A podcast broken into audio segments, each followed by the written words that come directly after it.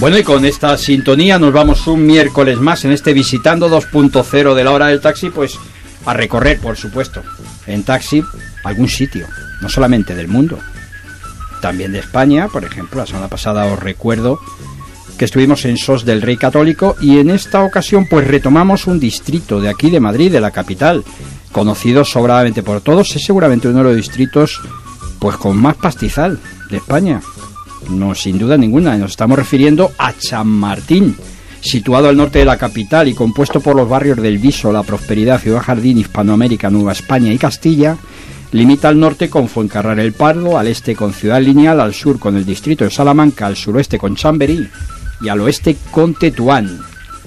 El origen del topónimo de San Martín de la Rosa, municipio del que proviene el distrito anexionado a Madrid un 5 de junio de 1948 junto con sus 75.000 habitantes, pues eh, podría aludir a una supuesta fonda regentada por un francés y situada en dicha localidad. También la que precedía de una taberna de un tal Martín, parece que al que pidiéndole vino decían echa Martín.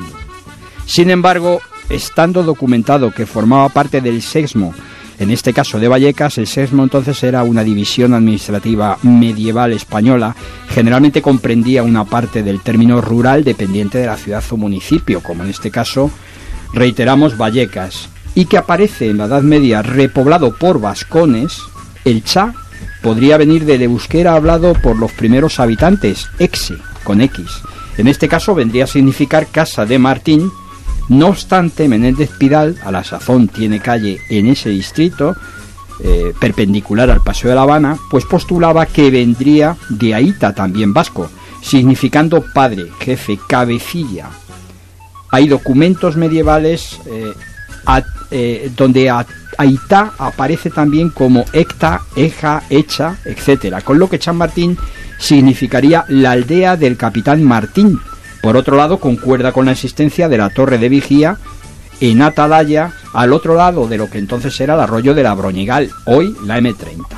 Emilio Nieto Ballester, profesor universitario, tiene una obra muy interesante, breve diccionario de, topónimos españoles, y defiende pues esa, esa opinión que manifiesta Menéndez Pidal, con la salvedad de que afirma que tanto Aita como su derivado castellinzado Echa eran usados en la Edad Media como nombres comunes de personas.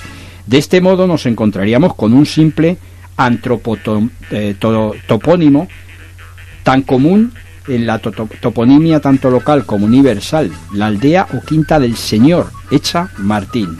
No obstante, los orígenes medievales de Echa Martín están poco documentados, aunque por una de las etimologías de Chamartín, como le relatábamos anteriormente, podría haber sido fundada por vascones, quizás navarros, en el siglo XI, ligada a Madrid a través de su fuero de 1222 y, como os comentábamos anteriormente, al sesmo de Vallecas, junto con otras aldeas, Canillejas, Vallecas, Vicálvaro.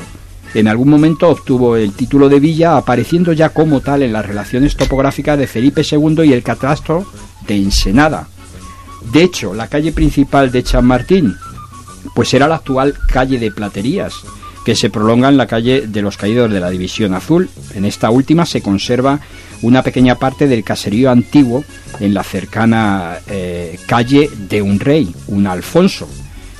Don Francisco de Trejo y Monroy, que se convertiría en el primer señor de Chamartín, adquiriendo el título de Marqués de las Rosas, otorgado por Felipe IV un 16 de octubre del 29, es quien da la denominación Rosas, por ese marquesado.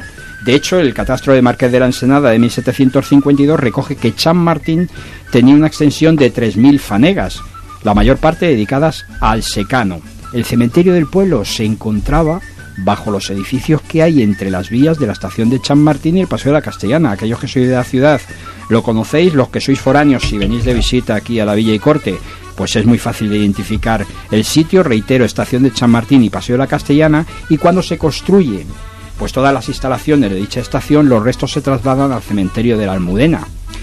Dentro del término municipal de Chamartín se encontraba la antigua aldea de Maudes, o Maudes, con H intercalada, de las dos maneras puede ser, que aparece en las crónicas medievales con castillo y que estaría situada cerca, cerca de aquí, de Libertad FM, muy cerca a la hora del taxi, en la plaza de Cuzco, concretamente en el solar del actual ministro de la vara, que nosotros, que el ministro de Economía. Hoy solo queda de esta aldea el recuerdo, de hecho está fosilizado en algunos nombres que acompañan algunas de las calles de nuestro entorno. En diciembre de 1808 las tropas napoleónicas acampan en el olivar de San Martín mientras el emperador dormía en el Palacio Nuevo de los Duques del Infantado, hoy Colegio del Sagrado Corazón. De hecho, allí firmó el histórico decreto de anulación de la Inquisición. Ya en 1860 el ejército victorioso entonces español que venía de la Guerra de África acampa en las dehesas al norte de Madrid pertenecientes a San Martín de la Rosa. Alrededor del campamento eh, provisional se iba convirtiendo en permanente porque se fueron instalando comerciantes, eh, gente que pues trataba de buscar diversión a los visitantes y ahí a partir de ahí se crea también un barrio muy popular, Tentuán de las Victorias. El origen de ese barrio es pues de, de, vendedores ambulantes, de gente que se instalan ahí con la llegada en 1860 de ese ejército español de la guerra de África. En la actualidad cuenta con una población de 142.000 habitantes repartidos en 919 hectáreas. Por cierto, en sus episodios nacionales, don Benito Pérez Galdós escribe ya del municipio de Chamartín. Concretamente os podéis dirigir a su episodio 6 con este epígrafe, Napoleón Chamartín. A grosso modo, Amaranta, que es una protagonista de ese apartado de los episodios nacionales, y el padre Castillo, en una conversación que tiene, pues le dice el padre Castillo a Amaranta, pero démelo a Causia, que me lo llevaré juntamente con este sermón que se titula Bonaparciana, u oración que a semejanza de las de Cicerón escribió contra Bonaparte un capellán ceroso de su patria.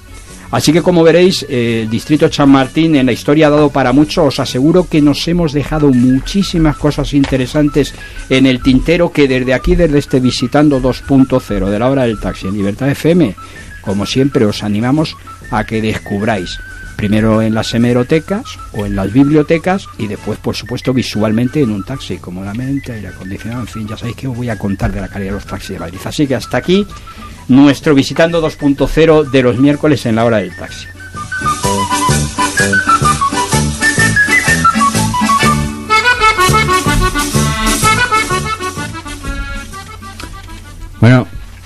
Me imagino que a lo que se referirá mm, José María cuando cita en este escrito al olivar de Chamartín será el olivar que hay en Castillejos. En Castillejos que es un lugar, que es una fundación que precisamente lleva el nombre de quien la originó, quien lo compró, quien compró esos terrenos, que están, si no recuerdo mal, el, cerca del Paseo de La Habana, en la calle Menéndez eh, Pidal, si no recuerdo mal. Menéndez, Pidal, es perpendicular al Paso La Habana y no es el, el, el, arbora, el eh, arbolado más importante del Pinar Chamil, siendo históricamente, no, históricamente es el pino. Y os voy a contar el por qué porque hay un famoso eh, eh, dicho, un famoso comentario, datado eh, históricamente, en el cual debajo de un pino, un pino además de los más grandes que había entonces ahí, se sentaba a reflexionar Napoleón, precisamente durante el tiempo en que sus tropas estuvieron estacionadas ahí en ese olivar, pues concretamente el pino de Napoleón, lo podéis encontrar perfectamente sin una dificultad, una pequeña referencia a ello, pues eh, yo diría que es el árbol simbólico de ese distrito por ese hecho histórico, un personaje tan insigne y tan importante, no sé si positivo o negativamente, cada uno tendrá su opinión, de Napoleón Bonaparte. Y de ahí que se llame eh, Pinar de Chamartín. Me imagino. Bueno, Pinar de Chamartín es una de año donde ya había. Eh, sí que había Pinar, ¿no? Ya había Pinar. Aquí en este caso estamos hablando de que lo predominante eran los olivos, pero había un apartadito de pinos y tal. Y había uno, ya os digo, pues eso, muy, muy eh, con mucho buque, muy antiguo, muy grande, muy frondoso, donde reflexionaba a su sombra Napoleón. Y ya de mi cosecha he investigado mucho, cada vez que le cae una piña, pum, se le ocurrió una idea. Como a Newton. La de, la de llegar a Moscú a lo mejor de ahí. Oiga, José María, antiguamente usted en sus muchas reencarnaciones seguro que coincidirá con la época era colega de Napoleón. El, paseo, el, paseo, el paseo de La Habana no se llegó, no se llegó a llamar. tenía que haber dicho. No se llegó a llamar Cuesta del Zarzal o, no era el paseo de La Habana. Pues no tengo ni idea, es probable. Es uno de los pocos datos, Pablo, además voy a o era Menéndez Pidal, la calle que se llamaba. Es uno de los pocos datos que no conozco. Todos los demás de la historia de la humanidad los conozco, en todas las materias. Y y le voy a investigar. Fíjate qué puntería tiene Pablo Soriano, ¿eh? Qué puntería. Para cubrir el hueco.